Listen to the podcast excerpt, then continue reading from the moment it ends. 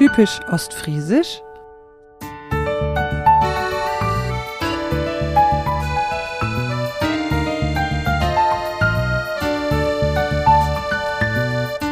Moin und herzlich willkommen in Ostfriesland.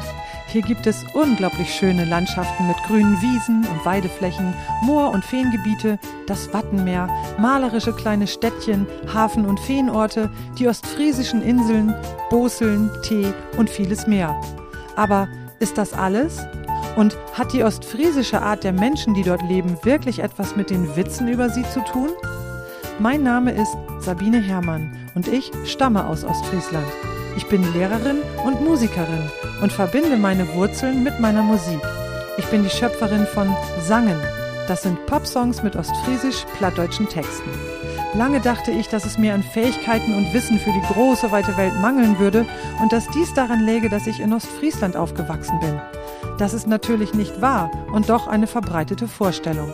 Deshalb möchte ich mit diesem Podcast die Schätze der Regionen entdecken von der Sprache über Traditionen bis hin zu aktuellen Szenespots und Events. Davon erzähle ich und gehe ins Gespräch mit sehr interessanten Menschen, die aus Ostfriesland stammen oder dort leben. Schön, dass du mich heute auf dieser spannenden Reise begleitest. Ich freue mich ob die. Moin, ich habe heute einen besonderen Gast im Podcast, nämlich Matthias Süßen. Er ist ein ostfriesischer Wikipedianer und ich freue mich, Leib, ich freue mich sehr, dass du dir heute Zeit nimmst für ein Interview. Ja, schöne liebe Grüße nach Hude. genau, nach Hude. Wo steckst du denn eigentlich? Du wohnst ja gar nicht mehr in Ostfriesland, aber wir sprechen gleich darüber, wo du aufgewachsen bist. Und wo bist du jetzt? Jetzt bin ich in Kiel. Da lebe ich jetzt seit äh, etwas mehr als drei Jahren bin aber in den letzten 20, 25 Jahren so einmal quer durch die ganze Republik gezogen. Mhm. Und Ostfriesland ist natürlich am schönsten, ne? oder? Ostfriesland ist immer wieder schön. Ich bin auch immer total gerne wieder da. Vermutlich werde ich aber wahrscheinlich nie wieder dort leben. Das liegt einfach an beruflichen äh, Gründen. Ähm, ich bin aber auch ganz gerne in Kiel, wo ich jetzt wohne. Mhm, ja. Ist ja auch am Meer, ne, im Norden. Das ist ja. Wir haben sogar zwei Meere hier. Ja, stimmt. genau. Wo bist du denn genau in Ostfriesland eigentlich aufgewachsen? Geboren bin ich in Ostviktorbur und aufgewachsen ein paar Kilometer weiter in Moordorf bei Aurich. Das liegt beides in der Gemeinde Südbruckmerland. Mhm. Und äh, wann, wann bist du dort weggezogen? Seit wann lebst du da nicht mehr? Weggezogen bin ich 1996 nach dem Abitur. Dann habe ich zunächst Zivildienst in Oldenburg gemacht, bin dann nach dem Zivildienst direkt nach Berlin gezogen, wo ich zehn Jahre gewohnt habe. Danach bin ich mit meiner Frau nach Leipzig gezogen. Da waren wir zwei Jahre. Dann nach Süddeutschland. Dann haben wir fünf, sechs Jahre in Bremen gewohnt und jetzt seit etwas mehr als drei Jahren hier in Kiel. Wir sprechen ja heute über dein großes Hobby als Wikipedianer, aber ich würde dich gerne bitten, noch mal kurz zu erzählen, was du denn beruflich eigentlich machst. Hm? Wenn du möchtest. Immer gerne, immer gerne. Ich bin ausgebildeter Journalist, ähm, komme so eigentlich aus dem Printbereich, bin aber relativ früh rübergerutscht in den Online-Bereich. Äh, inzwischen mache ich auch Dokumentationen fürs Fernsehen, habe jetzt gerade eine fertiggestellt für den WDR. Ähm, und ich bin seit über zehn Jahren auch in der Aus- und Weiterbildung von Journalisten tätig. Und seit zwei Jahren habe ich jetzt noch so einen kleinen Lehrauftrag an der Uni.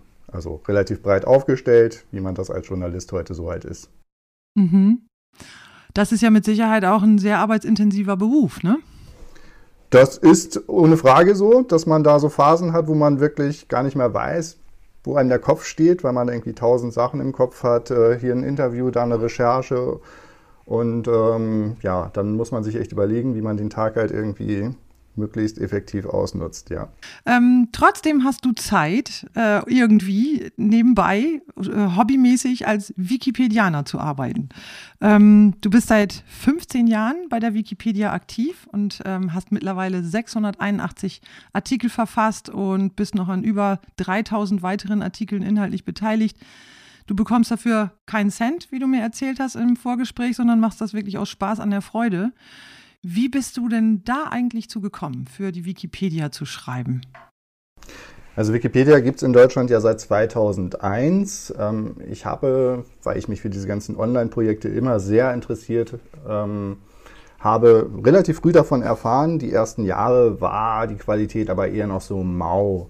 2005 habe ich dann irgendwann mal nach einem Artikel oder nach Informationen zum Brotmerbrief gesucht. Das ist eine alte Rechtshandschrift aus meiner Heimatgemeinde mhm. und habe dazu nichts gefunden. Und dann habe ich mich kurzerhand selbst hingesetzt und habe dazu einen Artikel verfasst. Anhand ah. der Literatur, die mir vorliegt. Ähm, das Interesse an ostfriesischer Geschichte ist bei mir schon sehr, sehr alt. Begann schon, als mhm. ich in Ostfriesland wohnte. Da hatte ich schon die ersten Bücher zur Geschichte Ostfrieslands.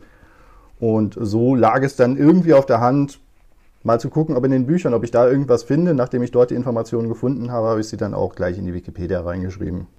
Mhm. Spannend. Was ist der Brokmer-Brief? Also eine Rechtsschrift, sagtest du, ne? Das ist so eine Art Verfassung, wenn man es mal so sagen will, der Bewohner des Brokmerlandes gewesen, die sich damals eben gesagt haben, ähm, wir müssen so ein paar Sachen, das Allgemeinwesen hier halt irgendwie regeln. Im Brokmer-Brief steht zum Beispiel drin, dass sich niemand eine Burg bauen darf damit er nicht irgendwie mhm. mächtiger wird als seine Nachbarn. Das ist also ein relativ frühes Dokument, wo halt irgendwie eine Landesgemeinde versucht, gemeinsam für sich Regeln zu finden. Mhm. Von wann stammt der? Oh Gott, Jetzt äh, hast du mich auf dem falschen Fuß erwischt. Ich vermute mal im 13. Jahrhundert ungefähr. Ja gut, aber so ungefähr. Ich meine, ja. man kann es ja auch in deinem Wikipedia-Artikel nachlesen. Genau, das ist das Schöne. Ich äh, kann die Sachen dann selber auch immer nochmal nachlesen. Ich wollte gerade sagen, also ich glaube, das ist, wäre auch zu viel verlangt, wenn man jetzt irgendwie denkt, dass du sämtliche äh, Dinge, die du da recherchiert hast, jetzt auch noch auswendig im Kopf hast. Ne? Das geht ja gar nicht. Ein Lehrer hat mal zu mir gesagt, man muss nicht alles wissen, man muss nur wissen, wo es steht. Richtig, genau. Das ist wohl wahr. Auf jeden Fall stammt das eben ja aus einer äh, vergangenen Zeit. Spannend, ja. Ähm, ich werde das verlinken, diesen, diesen Artikel. Und ähm, von da aus, und vor allen Dingen werde ich dann auch, ja, Wikipedia, deine eigene Seite verlinken. Und von da aus kommt man ja zu allen Artikeln, die du verfasst hast. Und das ist ja wirklich eine ganze Menge. Ähm, was fasziniert dich daran, ähm, ja, für die Wikipedia zu schreiben? Also wie du dazu gekommen bist, hast du gerade erzählt. Und was hält dich dabei? Also was ist das Faszinierende für dich? Das Spannendste ist eigentlich immer wieder selbst zu lernen. Also ich schreibe die Artikel natürlich, damit sie auch irgendjemand vielleicht mal liest, aber das wirklich Allerspannendste an der ganzen Geschichte ist für mich häufig die Recherche. Ich fange an mit irgendeinem abseitigen Thema, denke mir, dazu gibt es fast gar nichts. Dann guckt man mal so ein bisschen in seinen eigenen Bücherschrank, fragt nochmal bei ein, zwei Freunden, ähm, von denen man weiß, dass sie halt auch was zu dem Thema vielleicht beitragen können und plötzlich ergibt eins das andere und es wird ein doch häufig recht runder Artikel. Mhm. Ja, der Antrieb, das eigene Lernen, ne? das ist ähm, im Grunde genommen ja eigentlich auch sowieso das, finde ich, was, was uns Menschen irgendwie voranbringt. Also wenn man diese Begeisterung dafür halten kann und begreift, dass es eigentlich in allem ja irgendwie darum geht, was zu lernen. Geht mir mit dem Podcast ja auch so. Ne, ich finde das super spannend, Menschen kennenzulernen und dadurch auch unglaublich viel über Ostfriesland zu erfahren. Ne? Das ist, ist schon faszinierend. Das ist für mich natürlich auch nochmal so eine Riesenantriebsfeder. Ich wohne eben seit 1996 nicht mehr in Ostfriesland, ähm, mhm. kann aber die Region so im Kopf immer wieder nacherleben, indem ich halt über Dinge schreibe, die dort geschehen sind und natürlich auch wieder ganz neu entdecken. Ganz viele mhm. Dinge, über die ich schreibe, sind mir ja auch erstmal komplett neu. Mhm. Und äh, ich entdecke dann unglaublich spannende Dinge in einer doch relativ ländlich geprägten Region. Da gibt es wahnsinnig viel zu entdecken und das finde ich immer mhm. wieder spannend. Es fügt sich dann wie so ein riesiges Puzzle zusammen, von dem einem irgendwann bewusst wird, dass man nie alle Teile zusammen haben wird. Ne? Genau, und dass am ja. Ende doch alles irgendwie mit einem zusammenhängt. Ja, genau.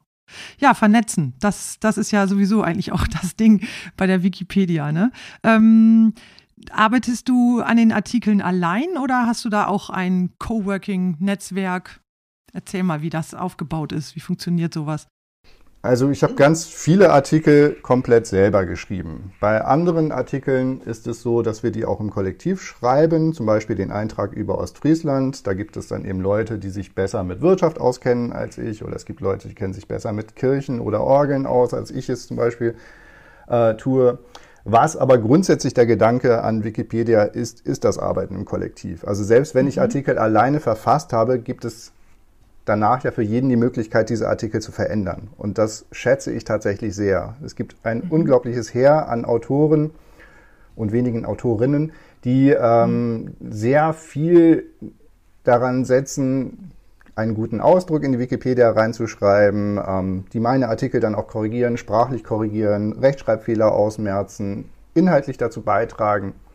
Menschen, die sehen, oh, da ist ein Artikel, da fehlt ein Foto dazu, die losziehen und dann noch ein Foto dazu beitragen. Das ist einfach mhm. wunderbar. Also ich schiebe da irgendwas an, der Artikel erscheint dann bei der Wikipedia und danach wächst er weiter. Und das freut mich tatsächlich immer wieder zu sehen. Wenn ich da irgendwie dann mhm. nach einer Weile wieder drauf schaue und sehe, oh, da hat jemand nochmal wieder einen ganzen neuen ähm, Teil dazu beigetragen, der den Artikel jetzt nochmal äh, besser oder anschaulicher macht. So. Und äh, das ist wirklich etwas, ja, das schätze ich sehr an Wikipedia. Das habe ich so auch kaum woanders gesehen. Mhm. Das klingt ja echt spannend und vor allen Dingen diese Einstellung dann auch zu haben, ne? dass du selbst sogar dann dankbar dafür bist, wenn andere deinen Artikel verbessern. Ich meine, es gibt ja auch Menschen, die könnten dann sagen, Hä, was fällt ihm ein? der war doch schon toll. Wieso schreibt da noch einer was dazu? Aber das ist der Gedanke, ne? Ich glaube, deswegen schreibt man überhaupt äh, in der Wikipedia, damit man ähm, weil man eigentlich eine Plattform dann sozusagen nutzt und gleichzeitig durch einen Artikel schafft, an dem andere sich dann auch noch beteiligen können. Genau, und natürlich ist man nicht immer mit allen Ein Änderungen einverstanden. Das gibt es natürlich auch. Dann wird darüber diskutiert und dann mhm. schaut man, dass man am Ende irgendwo zusammenkommt. Aber auch da habe ich bisher eigentlich immer nur positive Sachen erlebt. Mhm. Kriegst du das denn mit, wenn, äh, wenn, wenn jemand was geändert hat und vor allen Dingen auch wer das war? Also müssen die dir dann irgendwie schreiben oder gibt's das, ist das im System angelegt, dass du eine Nachricht bekommst? Oder wie funktioniert das? Also, wenn du dich bei Wikipedia anmeldest mit einem Benutzernamen, das ist relativ unkompliziert zu machen, gibt es so etwas, das nennt sich Beobachtungsliste. Da kann ich draufklicken auf einen Link und dann sehe ich alle Artikel, an denen ich jemals irgendwas verändert habe. Wenn da irgendjemand was Neues dazugeschrieben hat, dann sehe ich einfach, da ist was verändert ah. worden. Und dann kann ich da draufklicken und sehe dann ganz genau, was verändert wurde. Ah, das ist gut. Also das ist dann irgendwie farblich anders markiert oder so, dass du das auch noch aus, von deinem eigenen unterscheiden kannst. Genau. Jeder mhm. Mensch, aber auch für Außenstehende. Es gibt bei jedem Artikel bei Wikipedia oben einen Link, der heißt Versionsgeschichte. Da kann man mhm. auch mal draufklicken, dann sieht man auch, welche Autoren an einem Artikel beteiligt waren und was sie verändert haben. Das kann man sich mhm. von der allerersten Version bis heute irgendwie anschauen und das ist irgendwie sehr spannend. Mhm. Und fühlst du dich denn dann so als, ich sag mal, Erstautor, wenn du einen äh, Artikel eingestellt hast, dann auch irgendwie dafür verantwortlich, das zu beobachten, was andere dazu schreiben, um auch im Blick zu behalten, ist das auch immer noch richtig, was da steht? Natürlich, klar. Also mhm. das, ich fühle mich aber eigentlich immer verantwortlich, wenn ich bei Wikipedia was lese, von dem ich denke, da ist jetzt irgendwie ein grober Schnitzer drin oder da wird irgendwas behauptet über irgendeinen Menschen äh, das so erstmal nicht belegt ist, also wo es irgendwie keinen Einzelnachweis gibt, was in der Literatur eben so nicht steht oder sowas, das, da fühle ich mich immer verantwortlich, solche Sachen dann auch rauszuschmeißen aus dem Artikel, beziehungsweise zu gucken, ob ich da nicht dann noch Beleg hinterher schieben kann, damit man eben weiß, das ist nicht eine reine Behauptung, die nur in der Wikipedia steht, sondern das ist etabliertes Wissen. Mhm. Ja, spannend. Ähm, äh, wie finanzierst du das? Also ich meine, das braucht ja sicher unglaublich viel Zeit. Also irgendwo muss man die Zeit ja hernehmen und ähm, man muss ja auch Zeit zum Arbeiten finden und, und, und Geld zu verdienen. Und sicherlich steckst du da ja auch was rein. Also genau, wie finanzierst du das? Also Wikipedia ist erstmal ein Hobby, das ich dann ausüben kann, wann ich Lust und Zeit dafür habe. Das finde mhm. ich ist super spannend. Das ist etwas, was in Wikipedia letztendlich auch von so Vereinsgeschichten unterscheidet, wo man zu bestimmten Trainingszeiten hingehen muss. Ich kann nachts arbeiten, ich kann mittags arbeiten, wann auch mhm. immer mir danach ist. Ähm, es ist ein Ehrenamt und es ist ein Hobby. Also meine Literatur finanziere ich weitgehend selbst. Mhm. Ähm, meine Kameraausrüstung, die ich auch die auch recht umfangreich inzwischen ist, ähm, auch die finanziere ich selbst. Wenn wir uns treffen in Ostfriesland, dann verbinde ich das meistens mit äh, Familienbesuchen, sodass die Reisekosten dann quasi eben auch ähm, auf mich gehen.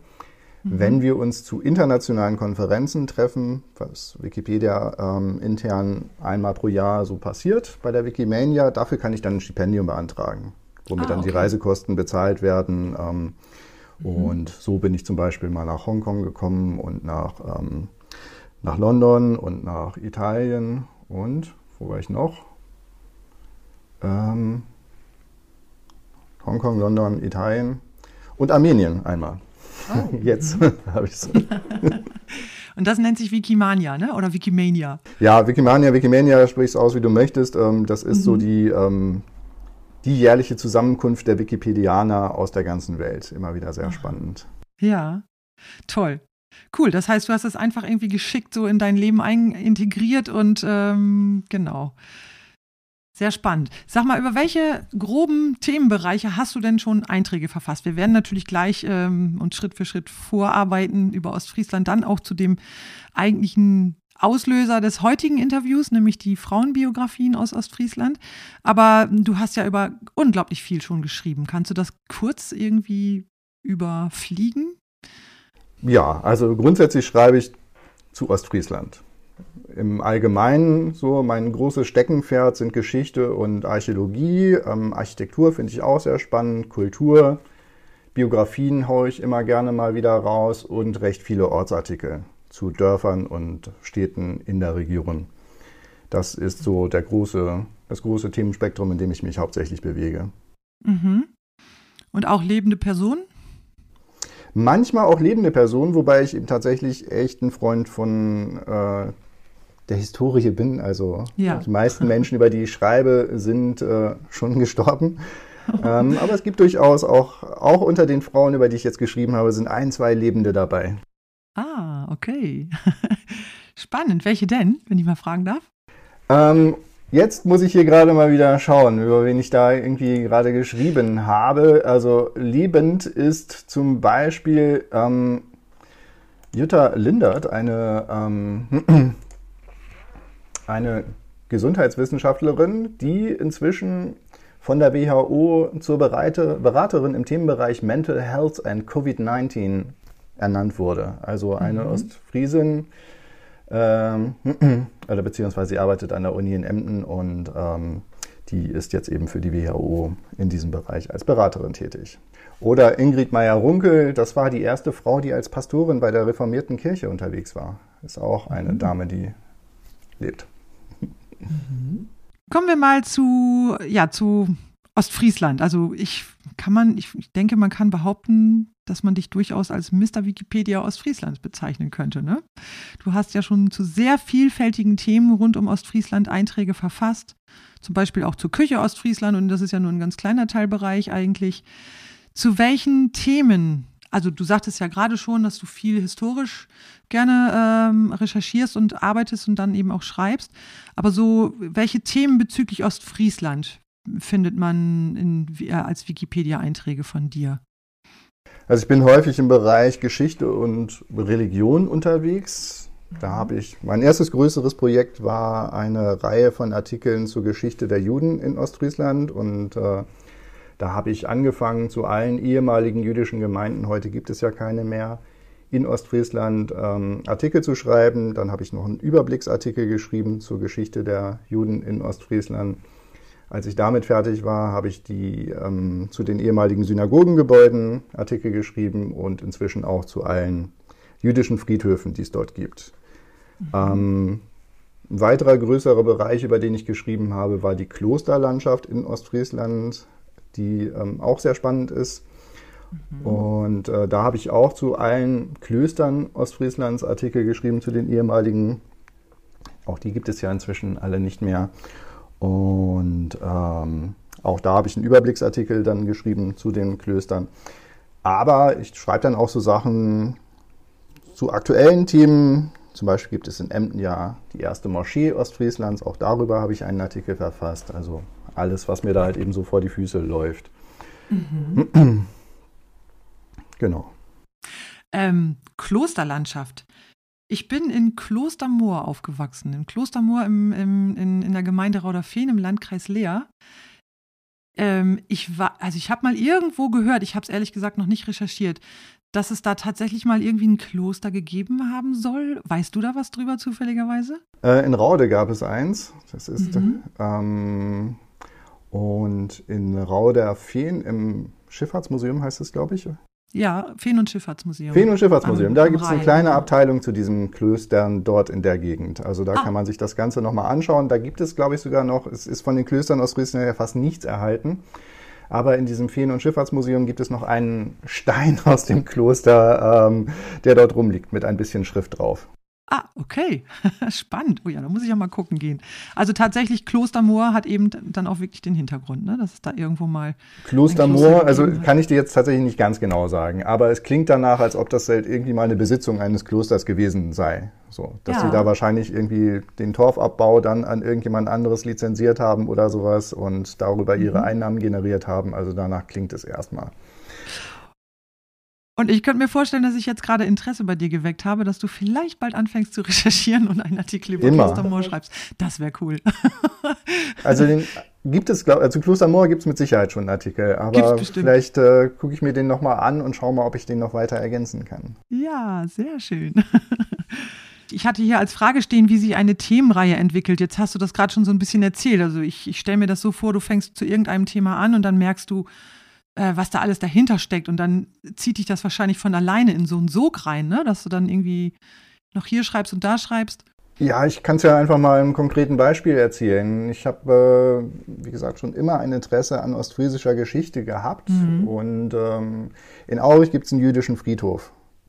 Den, der ist mir schon sehr oft aufgefallen, dass ich daran vorbeigefahren bin. Irgendwann dachte ich mir, da guckst du doch einfach mal, was steckt denn dahinter, hinter diesem jüdischen Friedhof und bin dann natürlich auf diese ähm, ganze Zeit des Dritten Reichs gestoßen und die ganzen Dinge, die dort passiert sind. Aber ich dachte mir, irgendwann, da muss es ja noch mehr geben. Also auch was davor eben mit mhm. dieser Gemeinde war. Und äh, so habe ich dann angefangen, mich in das Thema Geschichte der Juden in Ostfriesland einzulesen, mir die Literatur zu besorgen und ähm, habe dann angefangen, ich glaube, der jüdische Artikel zur jüdischen Gemeinde in Aurich war sogar der erste, den ich geschrieben mhm. habe. Also dann versucht, diese Geschichte eben von ihren Anfängen bis zu ihrem Ende halt irgendwie durchzuschreiben. Und nachdem ich damit fertig war, sah ich eben, hatte ich schon während der Recherche herausgefunden, dass es eben außer in Aurich noch in diversen anderen Städten und auch Dörfern in Ostfriesland jüdische Gemeinden gab. Und dann lag es relativ nah, dann, nachdem ich einen Artikel geschrieben hatte, auch die anderen zu schreiben. Mhm. Und so ergab sich dann eins zum anderen und ähm, am Ende ja, sind dann eben die Artikel zu allen Gemeinden entstanden, Entschuldigung. Mhm. Ähm, jetzt habe ich mal persönlich, also aus persönlichem Interesse eine Frage.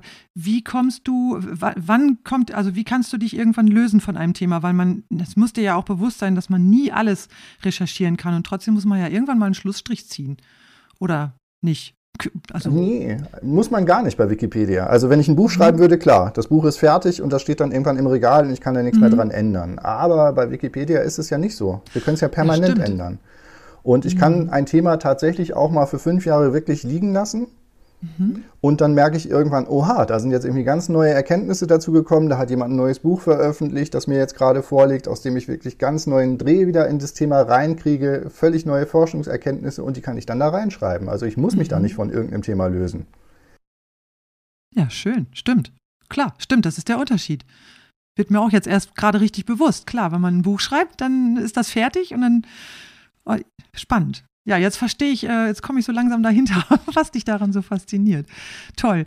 Ähm, du, es gibt ja nicht nur Wikipedia, sondern auch Wiki, Wikimedia. Ich habe in deinem ähm, Wikipedia-Eintrag das eben auch gelesen, dass du durchaus eben auch für Wikimedia fotografierst.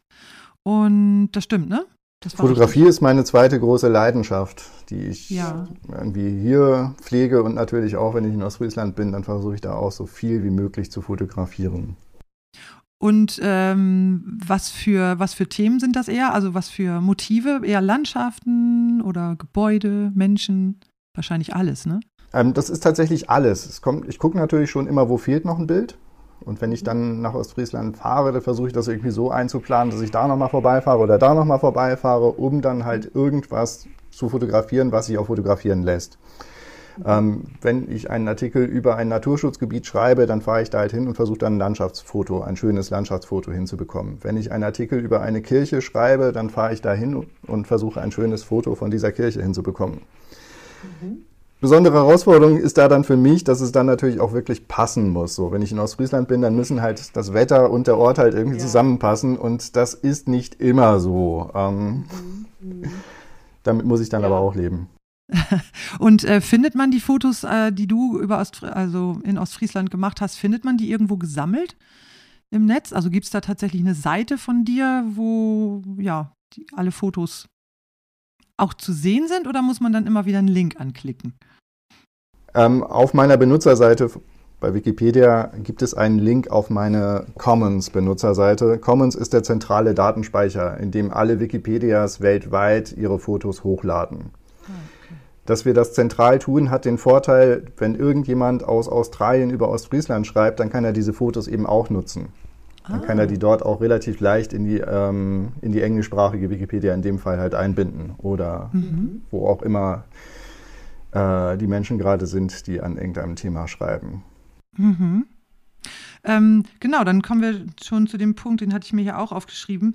Aufklärung über Nutzungsrechte. Also darf man sich dann so ein Bild, darf man das dann nur innerhalb von Wikipedia verwenden oder dürfte man sich theoretisch so ein Bild auch einfach runterladen und irgendwo anders verwenden? Bei Facebook posten oder vielleicht sogar einen kleinen eigenen Werbeflyer? Ich frage extra mal so ein bisschen provokant, weil ähm, das ja eigentlich auch wichtig ist, ne? dass man mal darüber Bescheid weiß, wie gehe ich denn mit so, mit solchen, mit so, mit so einem Eigentum eigentlich auch um.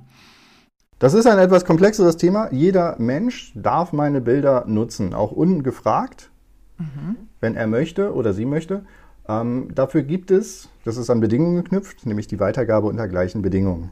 Ich, stelle die Bilder ja unter eine freie Lizenz, das ist eine sogenannte Creative Commons Lizenz, die eben genau das erlaubt. Damit man diese Bedingungen einhalten kann, hat äh, Wikimedia Deutschland irgendwann mal ein wahnsinnig tolles Werkzeug zusammengebastelt das man unter dem schönen deutschen Wort lizenzhinweisgenerator.de im Netz findet.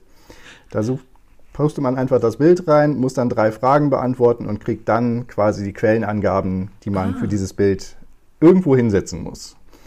Ähm, bei Facebook ist das Problem, dass man, wenn man bei Facebook Bilder hochlädt, Facebook ein uneingeschränktes Nutzungsrecht einräumt. Das mhm. kann man mit seinen eigenen Bildern halt wunderbar machen, aber bei Bildern Dritter kann man das einfach ungefragt nicht wirklich tun. Mhm. Jeder, der Bilder von mir bei Facebook hochladen möchte, kann mich natürlich vorher fragen und dann gebe ich meistens auch das Okay. Warum auch nicht so? Aber man mhm. kann eben, das ist einfach rechtlich unmöglich. Man, ich kann nicht irgendwie Rechte an Bildern Drittern an Facebook abtreten, ohne dass ich sie vorher gefragt habe. Mhm. Deswegen wäre ich da ein bisschen vorsichtig. Ähm, im Allgemeinen ist es aber tatsächlich so, wenn jemand das Bild für seine Dorf-Homepage braucht oder für irgendeine Familienchronik, dann darf man diese Bilder eben nutzen, auch ohne dass man mich persönlich fragt, indem man zum Beispiel eben diesen Lizenzhinweisgenerator nutzt, um da halt eben die Quellenangaben vernünftig und sauber reinzukriegen. Mhm. Ah ja, danke schön. Das bezieht sich aber dann auch wirklich nur auf die Bilder, die bei, bei der Wikimedia hinterlegt sind, ne? nicht auf alle möglichen Bilder, die man im Internet finden kann. Nee, nee, nee. Und äh, der Vorteil ist eben bei Wikimedia Commons, dass die auch gut, einigermaßen gut überprüft sind. Also man kann da relativ mhm. sicher sein, dass man da tatsächlich keine Urheberrechtsverstöße begeht, wenn man diese Bilder eben unter diesen genannten Bedingungen nutzt. Mhm. Und ähm, ja, also vielleicht noch der Tipp, unter jedem Artikel oder unter sehr vielen Artikeln gibt es im Bereich Weblinks noch einen Link, da steht Commons, Bilder zu Ostfriesland zum Beispiel. Mhm. Da findet man noch viel, viel mehr Bilder, als in dem eigentlichen Artikel Platz haben. So, jetzt sind wir beim Stichwort Ostfriesland Frauenbiografien angekommen. Du hast jetzt gerade an einem Schreibprojekt teilgenommen, dessen Ziel es war, bis zum Internationalen Frauentag, der war ja jetzt am 8. März, möglichst viele Frauenbiografien in die Wikipedia zu stellen. Und du hast dafür Frauen, die in irgendeiner Weise mit Ostfriesland verbunden sind, ausgesucht und in knapp drei Monaten 56 Artikel geschrieben. Wie kam es zu diesem Projekt? Wer hat sich das ausgedacht und ähm, ja, wie kam es dazu, dass du daran teilgenommen hast? Das ist eine Idee der Kölner Wiki-Community gewesen, die das im vergangenen Jahr schon einmal gemacht haben, in 100 Tagen möglichst viele Artikel zu schreiben, wir sind ja alle irgendwie auch miteinander vernetzt, also hatte ich davon erfahren mhm. und habe mich dann entschlossen, daran auch teilzunehmen, mit der besonderen Herausforderung, das war tatsächlich eine, dass die Frauen, über die ich schreibe, irgendeine Verbindung zu Ostfriesland haben müssen. Entweder hier gelebt haben, hier geboren wurden oder hier gewirkt haben. Mhm. Und ähm, es ist in der historischen Geschichtsschreibung schon immer so, dass Frauen unterrepräsentiert sind. In einer ländlichen Region, wie es Ostfriesland ist, ist das noch mal etwas mehr, so dass es wirklich teilweise sehr herausfordernd war, da irgendwie Literatur zu finden. Es wird inzwischen ein bisschen besser. Es gibt zum Beispiel ein tolles Buch, das heißt Freie Friesentöchter, in dem einige Frauenbiografien gesammelt wurden. ähm, das ich natürlich auch ausgeschlachtet habe für dieses Projekt. Und ja, am Ende sind es eben 56 geworden. Und mhm. das ja, hat mich tatsächlich selber dann auch irgendwann überrascht, dass es dann doch mir gelungen ist, dazu zu so vielen Frauen dann doch noch irgendwie ein bisschen was zu finden. Mhm. Was für Frauen sind das, die du da ausgesucht hast? Das geht quer durch die Bank. Ähm, es ist leider so, dass Frauen in der historischen Geschichtsschreibung häufig nur dann auftauchen, wenn ihnen was ganz Schreckliches passiert ist. Ja. Ich habe zum Beispiel geschrieben über die letzte Hexe, die in ähm, Dornum verbrannt wurde. Ich habe geschrieben über ähm, Elisabeth Dirks, das ist eine mennonitische Märtyrerin, die irgendwann ertränkt wurde. Oder über Gertje Charles Horn, die in mhm. Borkum 42 Borkum. Jahre lang meist nackt angekettet im Armenhaus ihr Leben fristete. Ja. Ähm, aber eben ja auch über tatsächlich lebende Frauen, die irgendwas bewirkt haben. Also zum mhm. Beispiel Ingrid Meyer-Runke, schon erwähnt, die als erste Pastorin bei der reformierten Kirche war. Es sind auch ein paar andere ähm, Theologinnen dabei, die sehr ähm, spannend sind. Ein paar Geliebte und Mätressen ostfriesischer Grafen und Fürsten sind mhm. dabei. Viele adlige Damen. War ein relativ breiter, breiter Querschnitt an Frauen, die ich da halt irgendwie gefunden habe. Natürlich ausgehend von diesem Buch erstmal Freie Friesentöchter. Mhm dann habe ich geguckt, was gibt es im biografischen Lexikon für Ostfriesland. Das ist ja auch ein großes vierbändiges Werk. Auch da ist der Frauenanteil, sagen wir mal, relativ überschaubar, leider. Mhm, mhm. ähm, und dann habe ich geguckt, was gibt es denn noch für Frauen, die irgendwo in meinen Büchern auftauchen und schaffe ich das irgendwo in den Büchern noch ein paar Lebensdaten zu diesen Damen zu finden. Wann sind sie mhm. geboren, wann sind sie gestorben und äh, vielleicht noch ein bisschen was zu ihrer Familie. Ähm, da sind auch ein paar Damen rausgefallen, zu denen dann halt irgendwie zwar irgendwann mal irgendwo eine Erwähnung es gab, aber sonst nichts. Darüber kann ich dann halt auch keinen Artikel schreiben. Also gerade die Geschichte über die Malle Gärtje, ne, so wurde sie genannt, auf Borkum, hat mich also wirklich enorm ähm, erschüttert. So und ich finde das auch sehr, sehr wichtig, dass solche Geschichten auch erzählt werden und dass es nicht immer nur um die ruhmreichen Dinge geht, sondern auch wirklich um das Leid. Und ich frage mich, wie hat die das 42 Jahre lang geschafft, diesen Zustand zu überleben? Also das ist ja unglaublich. Ja, also wie hat sie es geschafft, aber wie hat es auch die Inselgemeinschaft geschafft, das irgendwie ja. da jeden Tag zu sehen, ja quasi. Ne? Ich meine, die ist ja da im Armenhaus, das damals ja auch mitten im Dorf war. Man kannte sie ja und so groß ist die Insel ja auch nicht. Also jeder wusste ja von diesem Schicksal, dass da halt irgendwie auf der Insel passiert. Das ist dann schon irgendwie, ja, da fragt man sich halt schon mit der heutigen Perspektive natürlich, ähm, wie konnte das alles sein? Umso, umso ähm, schöner und wichtiger finde ich halt, halt eben auch, hatte ich dir ja auch, hatte ich ja auch geschrieben unter, die, unter deinem Facebook-Artikel, äh, ähm, wie schön, dass du die hier ans Licht holst, ne? Weil ich meine, das ist ja nun ein äußerst düsteres Leben gewesen und das nützt ihr zwar jetzt im Nachgang auch nichts, dass wir da jetzt heute von, von erfahren, aber ähm, irgendwie was macht das ja schon auch mit einem, finde ich, wenn man diese Geschichten liest. Und ich glaube, dass das auch auf, auf eine Gesellschaft auch einen Einfluss hat, wenn man, wenn man diese Geschichten hervorholt und erzählt. Ne? Im Idealfall lernen wir natürlich aus der Geschichte und ja. äh, wir sehen halt, worauf wir achten müssen. Also, dass bestimmte Dinge halt einfach nicht mehr passieren dürfen. Und mhm. sowas ist zum Beispiel eine Geschichte, dass man psychisch kranke Menschen nicht irgendwo ankettet oder irgendwie sie wegschließt oder sie unter wirklich unwürdigsten Bedingungen leben lässt. Genau. Ähm, auf Facebook gab es ja nun auch schon wirklich tolle Rückmeldungen zu, zu deinen Artikeln und die Menschen sind ja wirklich berührt von diesen Geschichten. Ne? Und ähm, so ein bisschen haben wir das jetzt schon, schon angedeutet, woran das liegen könnte. Was, was meinst du? Was, was fasziniert die Menschen an solchen Geschichten? Warum lesen die das gerne und, und was macht das mit den Menschen, wenn sie sowas lesen? In dem Fall war es natürlich auch wiederum dieses Erschrecken, dass sowas irgendwie denkbar ist. Mhm.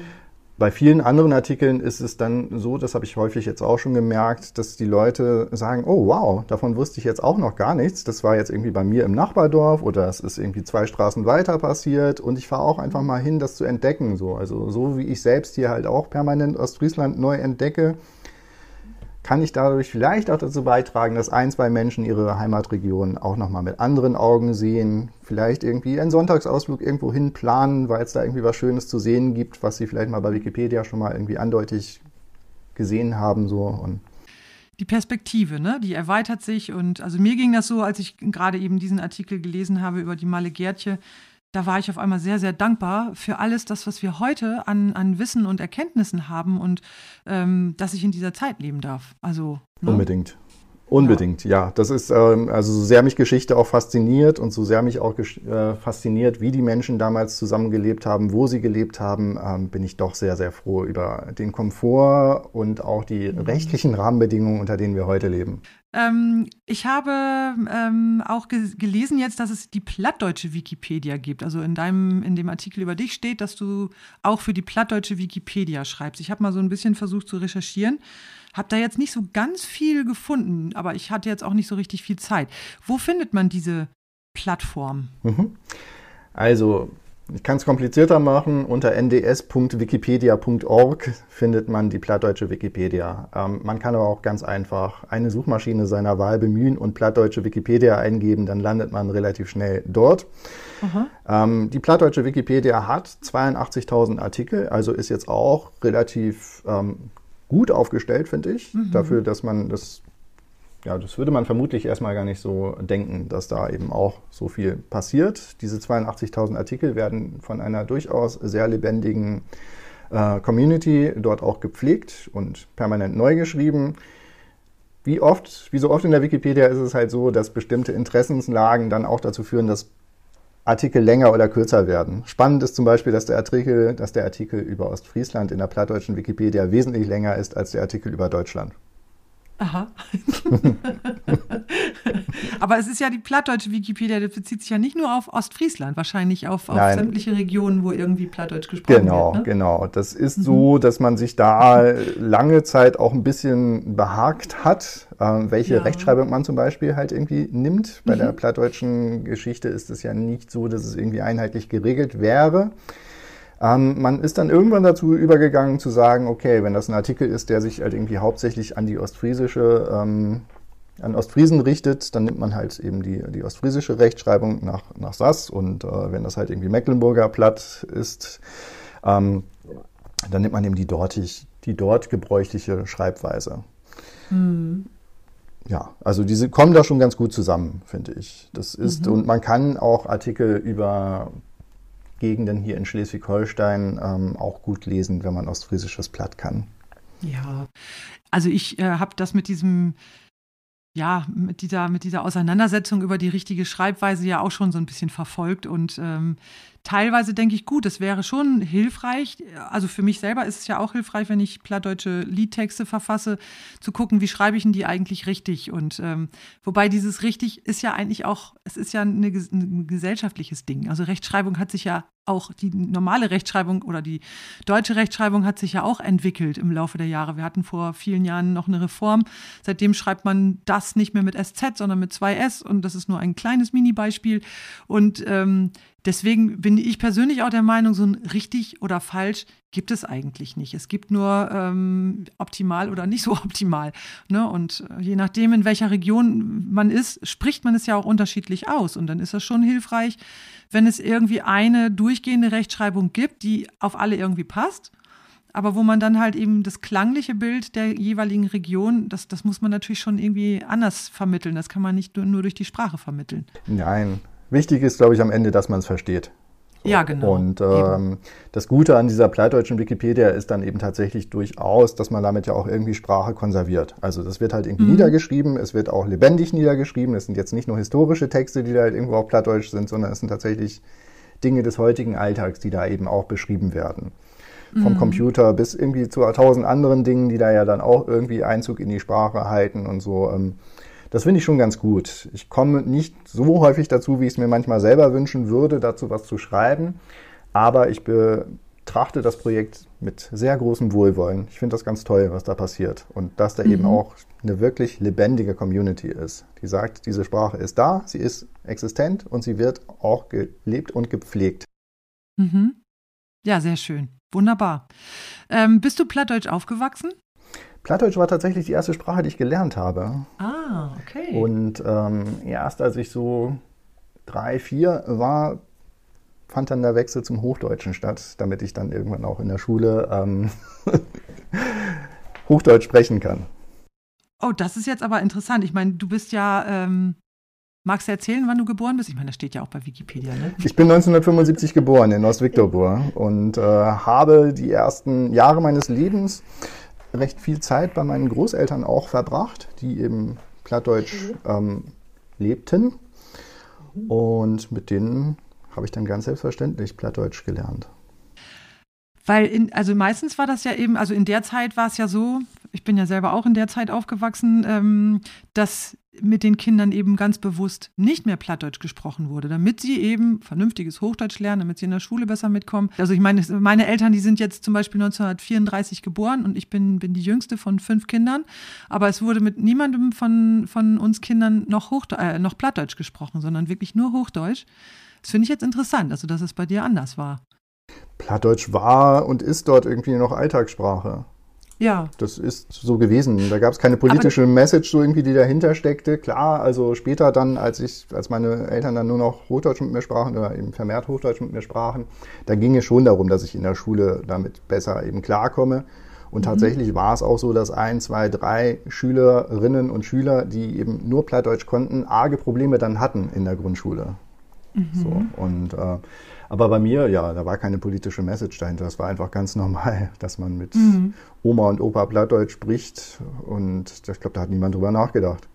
Gibt es noch Menschen, mit denen du jetzt noch Platt sprichst? Ich wohne ja seit, äh, seit seit über seit 25 Jahren jetzt gut nicht mehr da. Also es mhm. gibt für mich nicht sehr viele Gelegenheiten, Plattdeutsch zu sprechen.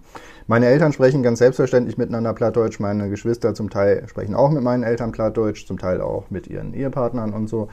Mhm. Da wird das schon noch sehr gepflegt. Wenn wir irgendwie alle zusammenkommen, dann spreche ich meistens Hochdeutsch, weil ich glaube, meine Aussprache bestimmter plattdeutscher Wörter ist inzwischen etwas mehr ins Hochdeutsche rübergerutscht. Das klingt dann einfach komisch und ein bisschen aufgesetzt, wenn ich dann da wieder Plattdeutsch spreche. Ich verstehe es nach wie vor sehr gut. Mhm. Ich versuche auch immer mal was zu ähm, schreiben, was ich hatte ja in der plattdeutschen Wikipedia zum Beispiel. Und äh, ich höre das auch unglaublich gerne und wenn es sein muss, wenn jemand nur Plattdeutsch spricht, dann spreche ich mit dem natürlich auch Plattdeutsch. Aber es ist jetzt nicht mehr meine Hauptsprache. Mm, nee, nee, das ist klar. Aber ich möchte mal behaupten, beziehungsweise kann das auch aus eigener Erfahrung sagen, wenn man erstmal wieder anfängt, viel Platz zu sprechen und jede Gelegenheit nutzt, dann ähm, kommen diese Erinnerungen auch wieder. Dann fallen einem Begriffe ein und irgendwann klingt das nicht mehr aufgesetzt. Also es wäre durchaus möglich. Sicher, aber das, ich wohne jetzt ne? eben auch in einem Umfeld, das ich bin ja in keinem plattdeutsch-ostfriesischen Umfeld hier. Ich nee, bin ja hier genau. in Schleswig-Holstein, das ist ein ganz anderes Plattdeutsch, das man hier spricht. Das ist einfach nichts, was in meinem Alltag so vorkommt. Ne? Deswegen hm. ist es äh, ja für mich einfach nicht sehr praktisch Plattdeutsch zu sprechen, jedenfalls hier nicht. Hm. Das heißt, in deiner Familie, ne, also mit, mit deiner Frau und deinem Kind sprichst du nicht Plattdeutsch und hast auch nicht irgendwie die Idee gehabt, das mal weiterzugeben an die nächste Generation? Meine Frau ist ja, wie man in Friesland so schön sagt, ich habe ja eine Deutsche geheiratet. und äh, die spricht kein Plattdeutsch. Sie versteht inzwischen auch so einige Brocken Plattdeutsch. Mit meinem Kind macht es auch keinen Sinn. Also wir sind halt hier in mhm. Schleswig-Holstein. Wenn wir in Ostfriesland wohnen würden, dann hätte ich das auf jeden Fall gemacht. Ah, okay. Mit mhm. meinem Kind Plattdeutsch zu sprechen, ähm, aus verschiedenen Gründen. Zum einen, um halt diese Sprache halt wirklich am Leben zu halten und zu sagen, mhm. sie ist Teil des Alltags. Und zum Zweiten auch, um meinem Kind einen Gefallen zu tun. Es ist einfach erwiesen, wenn Kinder halt irgendwie zweisprachig aufwachsen, dass es denen dann später auch sehr leicht fällt oder leichter fällt, noch weitere Sprachen zu lernen. Mhm. Das ist, äh, damit kann man seinem Kind wirklich nur was Gutes tun, indem man gleich ja. von Anfang an versucht, zweisprachig aufzuwachsen. Wie gesagt, bei uns hat das hier kaum Sinn gemacht, aber in Ostfriesland unbedingt. Wie siehst du denn, was hast du denn für Prognosen, was den Erhalt äh, der, der plattdeutschen Sprache angeht? Ja, ich bin da gar nicht mehr so pessimistisch, ehrlich gesagt. Also ich sehe schon auch, dass, dass sich da was tut. Das war mhm. in den 80er und 90er Jahren noch sehr anders. Da war Plattdeutsch wirklich so auf dem absteigenden Ast und es war, ähm, es begann so, sich vom Alltag zu lösen. Und das ist immer so der mhm. Tod einer Sprache, wenn, äh, wenn sie im Alltag nicht mehr stattfindet, wenn das nur noch so ein künstlich am Leben gehaltenes Ding ist, dass man an ganz bestimmten Orten in der Folklore vielleicht noch so ein bisschen am Leben hält.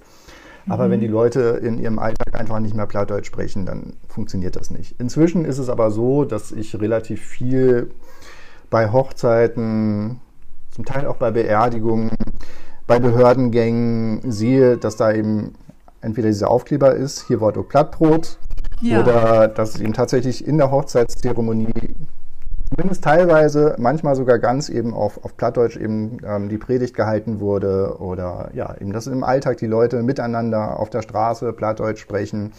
Das ist jetzt alles nicht mehr so, wofür man sich früher vielleicht geschämt hat, so wo man jetzt inzwischen mhm. sagen kann, hey, da können wir stolz drauf sein. Wir haben hier ja. eine Sprache, die halt eben funktioniert.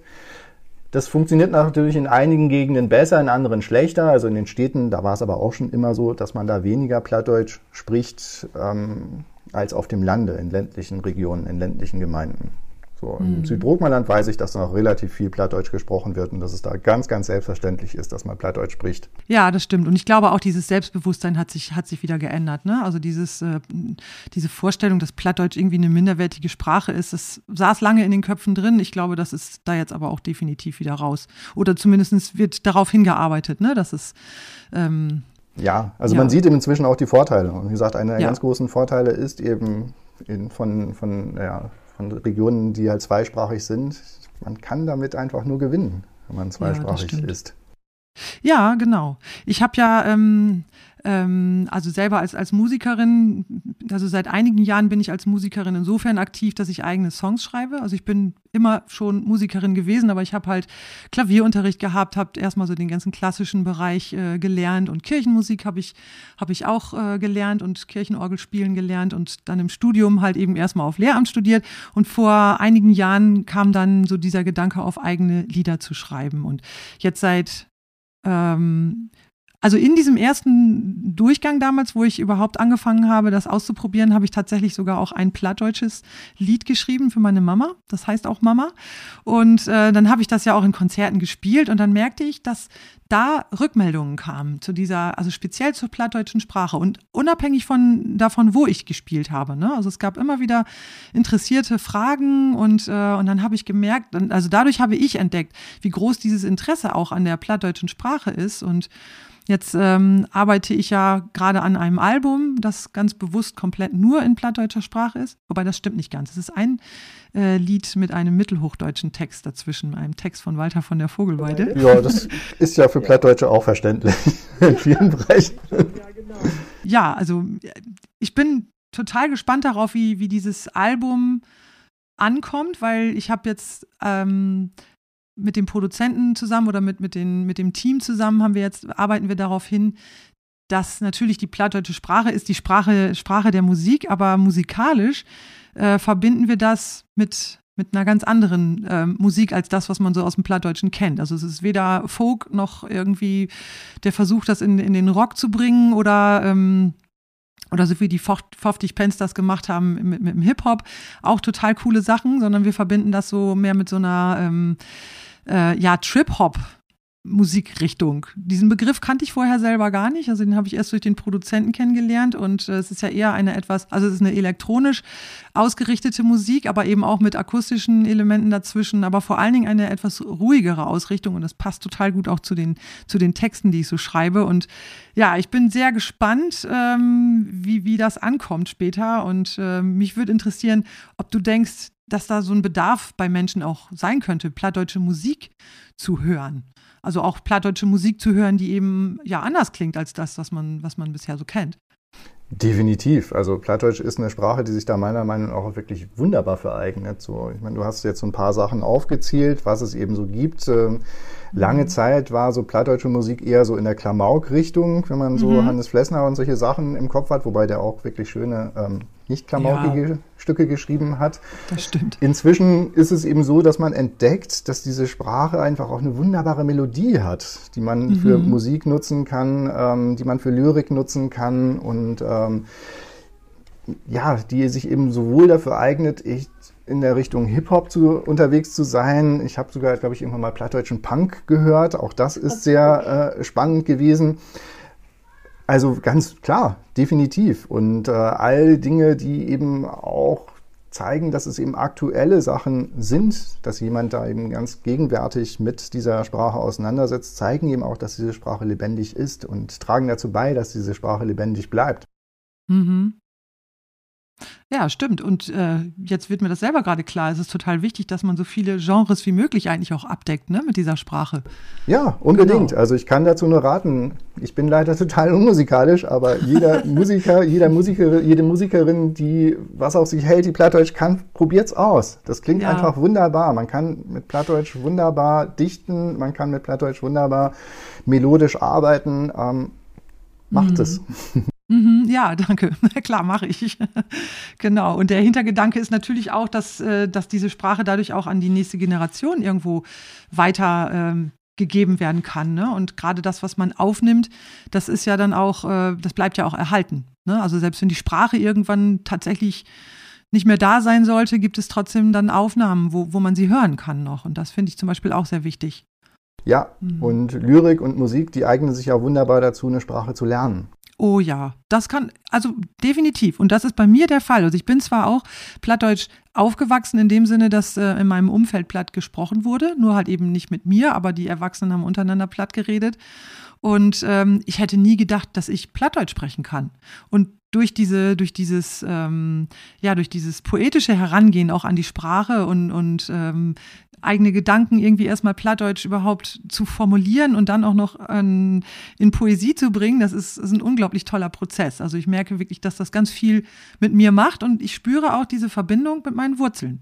Das geht dir wahrscheinlich eben mit dieser, mit dieser Wikipedia-Geschichte genau, so, ne? Man, genau, ja. genau. Mhm. Also ich, wie gesagt, ich höre Plattdeutsch total gerne. Wenn ich irgendwie mhm. bei meinen Eltern zu Besuch bin und wir da irgendwie Tee trinken, dann ist es halt irgendwie so die babylonische Sprachverwirrung, aber wir verstehen uns alle. weil ein Teil spricht halt Hochdeutsch, der andere Teil spricht Plattdeutsch, aber es ist ganz selbstverständlich. Also die, ja. die Menschen, die Plattdeutsch sprechen, würden jetzt nicht auf die Idee kommen, nur weil irgendwie ich da als meist Hochdeutsch sprechender halt irgendwie am Tisch sitze, mit mir dann halt Hochdeutsch zu sprechen. Sie wissen, dass ich es verstehe. Und äh, ja, super. ich antworte ihnen dann halt auf Hochdeutsch und äh, so ist es dann halt irgendwie alles durcheinander. Aber wie gesagt, es ist einfach wunderbar, immer wieder zu hören. Es ist halt mhm. nicht mein Alltag, das ist mein Problem. Also ich lebe halt nicht ja. mehr dort, deswegen ja. ja.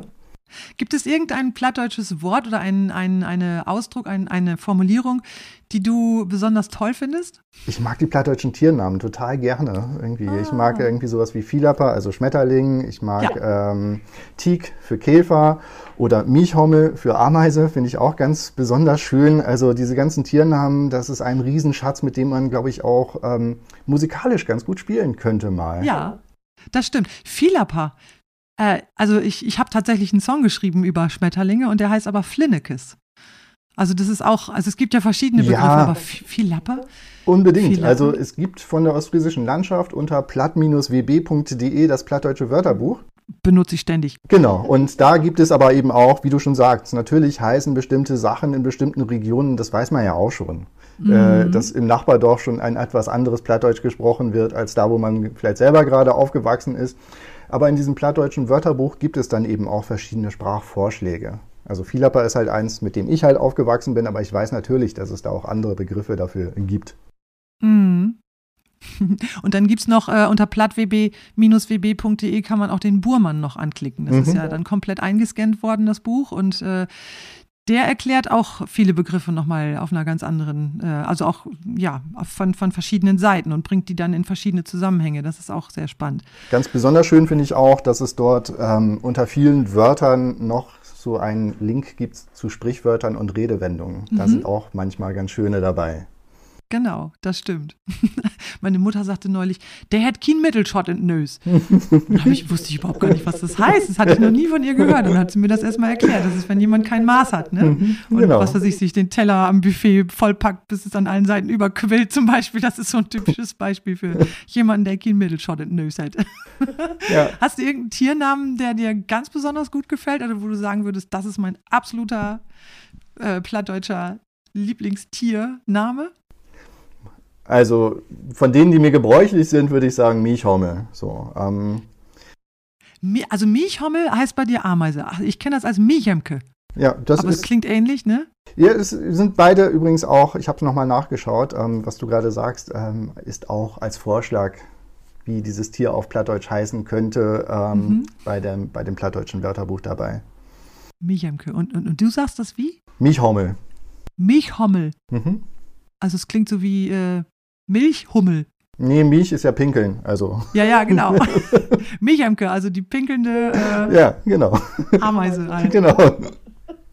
Und das finde ich einfach sehr schön, auch dieses wirklich, ähm, man weiß halt sofort, ne, was es, was es bedeutet. Also dieses, ja, genau. dieses Tier, das einen da halt irgendwie anpinkelt und unangenehm ist. ja, das ist äh, lustig. Gut, wir kommen schon fast zum Ende. Ich habe noch äh, immer gerne diesen Punkt, den Ostfriesland-Szene-Spot. Also ich frage immer meine Interviewpartnerinnen und Partner ganz gerne, welchen Ort in Ostfriesland würdest du sagen, sollte man unbedingt gesehen haben? Also entweder wenn man selber Ostfriese in Ostfriese ist und dort lebt oder halt vielleicht auch mal als Urlauberin, Urlauber dahin fährt und sich die Region genauer ansehen möchte. Es wurden ja schon einige genannt. Ich hatte dir äh, so ein paar schon geschrieben. Aber jetzt bin ich gespannt, was du sagst. Jetzt muss ich tatsächlich irgendwie ein bisschen überlegen, beziehungsweise habe das natürlich schon vorher getan. So ursprünglich mein, einer meiner Lieblingsorte in Ostfriesland ist das Kloster Ilo. Diese Waldlichtung ah. dort, der Wald drumherum, ähm, die Imagination der Klosterkirche, die dorthin gebaut wurde. Ähm, es ist auch relativ nah an meinem Elternhaus gelegen, so dass ich da eigentlich fast immer hinfahre. Mhm. Was ich aber auch tatsächlich unbedingt empfehlen kann, ist das Reiderland. Wenn man mhm. wirklich äh, Abgeschiedenheit sucht, wenn man Ostfriesland, wie man sich das vielleicht vor 20 Jahren vorgestellt hat, sucht, dann ist das Reiderland da einfach wunderbar. Da gibt es ganz, ganz tolle Orte. Zum Beispiel ähm, das Steinhaus in Bunderhee ist ganz wunderbar hergerichtet worden von der ostfriesischen Landschaft, so eine alte Häuptlingsburg, die man da besichtigen kann. Ähm, ganz, ganz schön ist ähm, der Kiekkaste. Das ist äh, ein Vogelbeobachtungsposten, der unmittelbar an der deutsch-niederländischen Grenze liegt, schon auf niederländischer Seite, aber man läuft da irgendwie so anderthalb bis zwei Kilometer durch Schilf, durchs Watt, mhm. um dann am Ende auf so einem schönen Aussichtspunkt zu landen, der auf Stelzen steht und von dem man aus einen wahnsinnig tollen Blick auf den Dollard und auf Emden und äh, Ostfriesland dann hat. Ja, genau. Das Reiderland liegt ja direkt ähm, westlich von Leer. Ne? und äh, grenzt eben wirklich ganz direkt an die, an die niederländische Grenze. Genau, mhm. genau. Das Reiderland ist ja sogar auf beiden Seiten der, der Grenze zu finden. So, das ist, mhm. gibt ja sowohl das deutsche als auch das niederländische Reiderland, aber ja, es ist eine wahnsinnig tolle Gegend, die am schönsten über die Fähre von Petkum nach Ditzum zu erreichen ist. Das ist eine ganz kleine Autofähre, auf der so drei Autos Platz haben und dann hat man da schon wirklich so eine schöne Überfahrt in die Entspannung. Von Petkum nach Ditzum. Dann ist man praktisch mitten im Reiderland. Dann ist man im Reiderland, definitiv, ja. Mhm. Ach, und das geht auch in, ja, geht auch in, in, in, in die Niederlande rein, ne? Das ist ja meistens so bei diesen Regionen. Also selbst ja. Friesland, Friesland ist ja nicht, ist ja kein, kein, kein deutscher Ort, also keine, kein, keine deutsche Region, sondern geht ja eben auch wirklich in, in die Niederlanden mit rein, ne? Genau, und das ist ja das, was ja eben auch letztendlich das Absurde an Grenzen halt irgendwie zeigt. Ja. Also sie sind halt irgendwie völlig willkürlich irgendwo durchgezogen. Natürlich, genau. Und ähm, die Herausforderung ist halt, diese Grenzen permanent zu überwinden und zu sagen. Richtig. Ja. sowohl, sowohl die äh, von außen gesetzten als auch die, die man inner, innerlich hat, ne? Jeden Tag aufs Neue, auf jeden Fall. Jeden Tag aufs Neue. Geht Friesland eigentlich auch in, in, äh, in den dänischen, in die dänische Region mit rein? Es gibt dort angeblich so ein paar Friesen, die da, im, also Nordfriesland grenzt ja unmittelbar ja, Dänemark. Und äh, es gibt dort nördlich von Nordfriesland offensichtlich auch noch eine kleine dänisch-friesische Minderheit, aber ich glaube, die ist relativ gering. Also mhm. wir haben halt eben Ost-, West- und Nordfriesland und das Saterland noch dazu, ähm, in denen mhm. sich die Friesen heute so bewegen. Mhm. Aber im dänischen Bereich ist, glaube ich, echt nicht so viel. Mhm. Jetzt kommt die abrundende Abschlussfrage. Was ist deiner Meinung nach so richtig typisch Ostfriesisch? Typisch Ostfriesisch ist für mich tatsächlich diese Ruhe und Gelassenheit, die ich in Ostfriesland immer wieder erlebe und die dazu führt, dass man gefühlt viel mehr Zeit hat.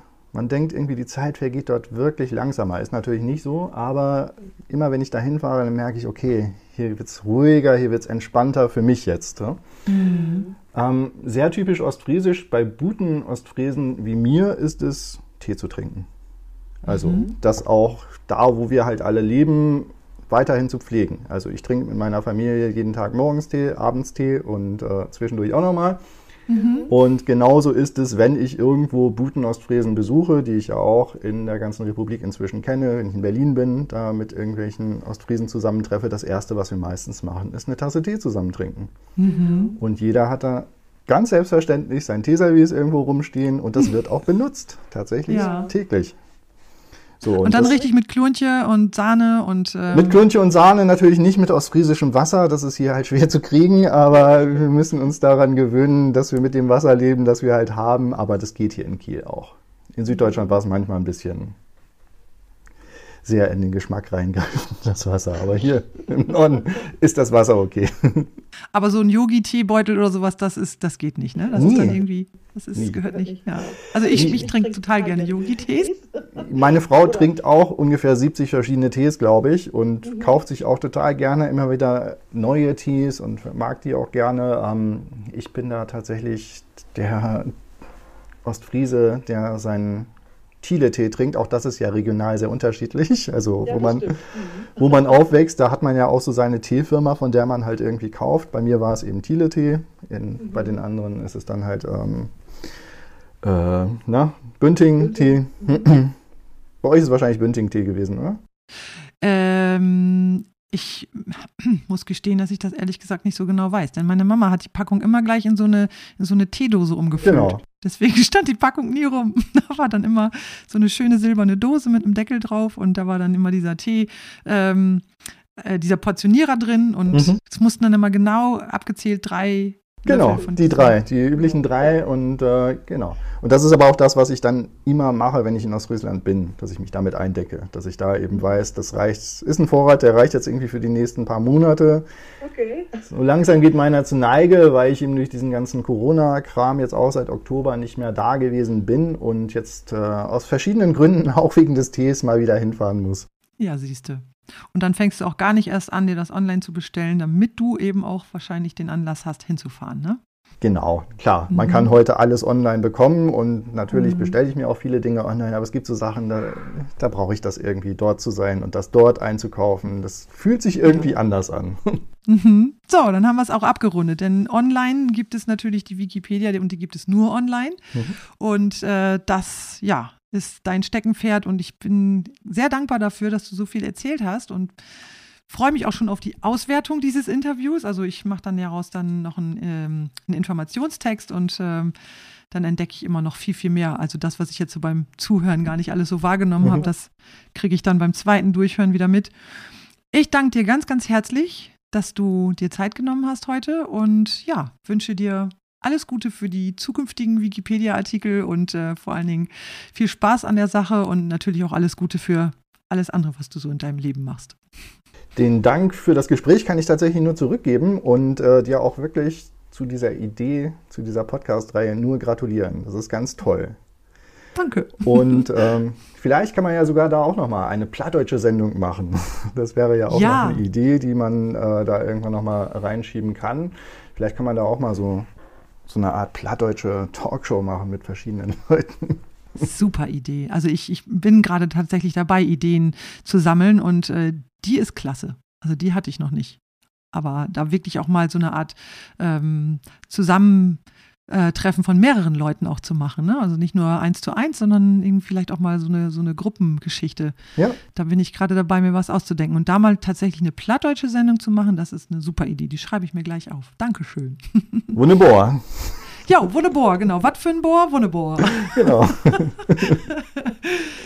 Über das Erscheinungsdatum der nächsten Episode sowie über Neuigkeiten und Hintergründe zu meinen plattdeutschen Sangen informiere ich in meinem Newsletter Nähe Post, der circa alle drei bis vier Wochen erscheint. Auf meiner Internetseite findest du das Anmeldeformular dafür sowie Kontaktmöglichkeiten www.sabinehermann.com Hermann mit einem R. Und selbstverständlich findest du mich auch auf YouTube, Instagram, Facebook, Spotify und Co. In diesem Sinne, Kummi bold wat now. Ich freu mich, ob